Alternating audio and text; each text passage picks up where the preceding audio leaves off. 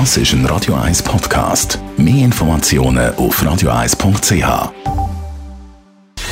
Gesundheit und Wissenschaft auf Radio 1. Unterstützt vom Kopfwehzentrum Irlande Zürich. www.kopfwww.ch wie kann man seine Lebenserwartung erhöhen? Das ist eine Frage, die die Wissenschaftler immer mal wieder beschäftigt. Und dänische Forscher haben jetzt in einer Langzeitstudie herausgefunden, das Leben verlängern kann man mit Tennis spielen.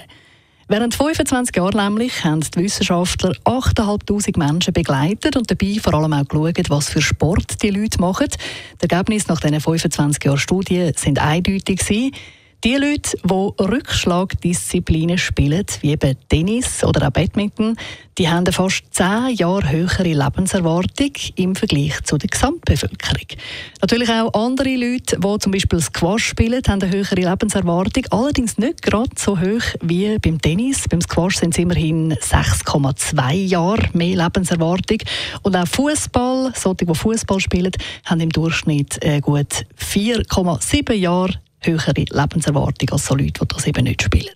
Also am besten schneiden wirklich Tennisspieler ab. Und warum ist das so, dass Tennis, Badminton, Squash oder auch Fußball dafür sorgen, dass man eben länger lebt?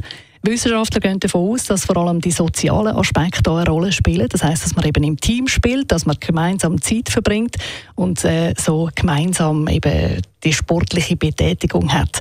Das sorgt für ein langes und glückliches Leben, sagen Wissenschaftler. Also, es ist nie spät, wenn man noch nichts solches macht. Kein Tennis, kein Fußball, kein gar nichts, oder das höchstens schaut. Man kann immer noch anfangen, man ist nie zu alt. Das sagen nämlich die Wissenschaftler.